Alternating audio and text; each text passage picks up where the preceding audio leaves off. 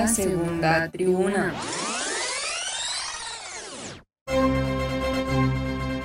Historia de vida, datos curiosos, actualidad y mucho más del deporte paralímpico.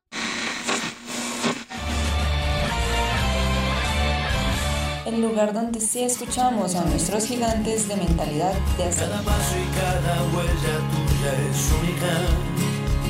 De la cabeza a los pies, cada uno es como es, por eso déjame vivir. Yo elegiré la manera. Un diálogo al que pertenecemos todos. Nadie se queda por fuera. Al borde del sol.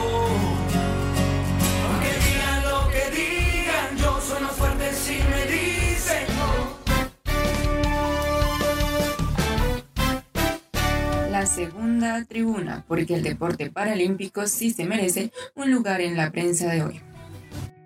Y bueno, bienvenidos y bienvenidas una vez más a este, su segundo capítulo del podcast La Segunda Tribuna. Esperamos que haya sido de su agrado el primer capítulo de este espacio dedicado a todos nuestros oyentes. que me dio mi bandera, que se alegra la vida cuando un domingo sale a pasear. No se queda en su cama, se le notan las ganas. Y aunque no Hoy hablaremos acerca de la presencia del distrito y por supuesto del Estado en el deporte paralímpico y sus competencias. que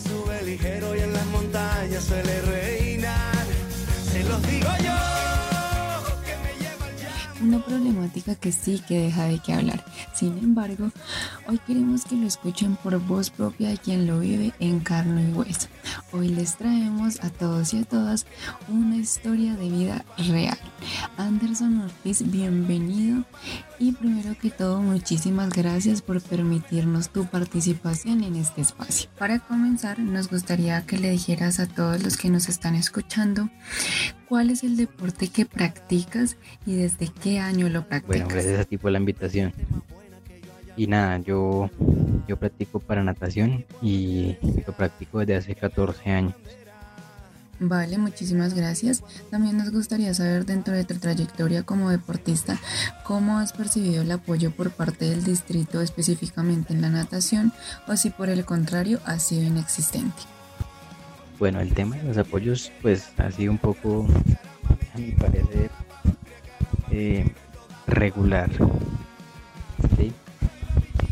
Claro que en natación somos un deporte privilegiado ya que pues por los resultados que hemos tenido en los Juegos Nacionales desde los primeros hasta estos quintos que, pasaron en el 2019 pues hemos tenido buen resultado, muy buenos resultados. Hemos sido campeones del torneo de natación siempre. Entonces pues eso hace que el líder del distrito tenga un poco más los ojos puestos sobre, sobre nosotros y nos, nos tengan un poco más de privilegios, por decirlo de alguna forma. Ok, tú nos comentas que ha sido algo irregular, pero entonces en este sentido, eh, dichos apoyos son iguales para todos los deportes paralímpicos y cómo llegan eh, dichas ayudas a los deportistas. La verdad tengo un poco conocimiento de los demás deportes, pero más o menos lo que he escuchado de algunos compañeros de, otros deportes que practican esos deportes, pues es un poco diferente, ya que hay deportes que, que en sus campeonatos y en su desarrollo solo hay una sola medalla o una sola prueba que se premia. Entonces, pues eso hace que, que la diferencia de apoyos en un deporte y en otro sea, sea un poco diferente. Por ejemplo, en natación, no solo un solo deportista puede ganar máximo siete medallas de oro, lo que le daría un ingreso muy alto. Pues, Estamos hablando de varios millones. Frente a un deportista, por ejemplo, de tenis de mesa, quien en su torneo solamente puede ganar una o máximo dos medallas si participan individuales y, y dobles. Entonces eso hace que los ingresos de los apoyos en los deportes varíen un poco. Bueno, muchísimas gracias. Y finalmente nos gustaría saber si consideras que existe una diferenciación en los recursos destinados para el deporte paralímpico frente al convencional. Total. La diferencia de recursos entre, entre convencional y paralímpico es abismal. Eh, no más para darte un ejemplo, en los Juegos Paranacionales del 2019, medalla de oro Bogotá la estaba pagando, a Paralímpico la estaba pagando en 4 millones de pesos al deportista, mientras que a un convencional se le estaba pagando entre 8 y 10 millones de pesos por la misma medalla. Considero que es un poco absurdo ese, esa diferencia y hasta un poco discriminador, ya que pues nosotros también tenemos y con la misma labor que los convencionales hacemos un esfuerzo grandísimo, sacrificamos muchas cosas durante nuestra vida para conseguir esa medalla, entonces me parece un poco molesto esa diferencia de recursos. Para mí debería, debería ser igual. Claro que hay que tener en cuenta muchas variables.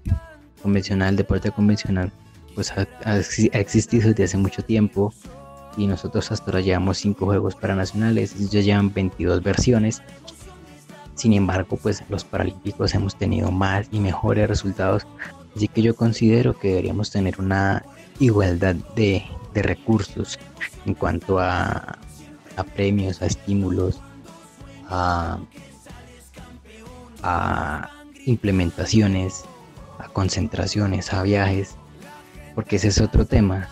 El tema de las concentraciones preparada en preparación para los Juegos Paranacionales, a todos los deportes paralímpicos tuvimos concentraciones dentro del país.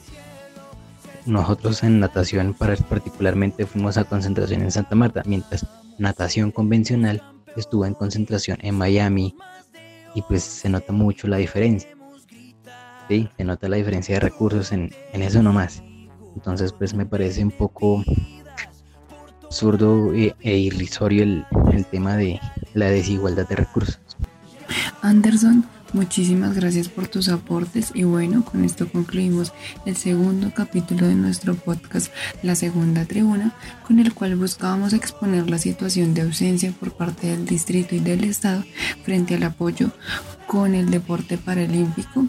Esperamos que les haya gustado y los y las invitamos a que participen y nos dejen sus opiniones frente a la problemática expuesta.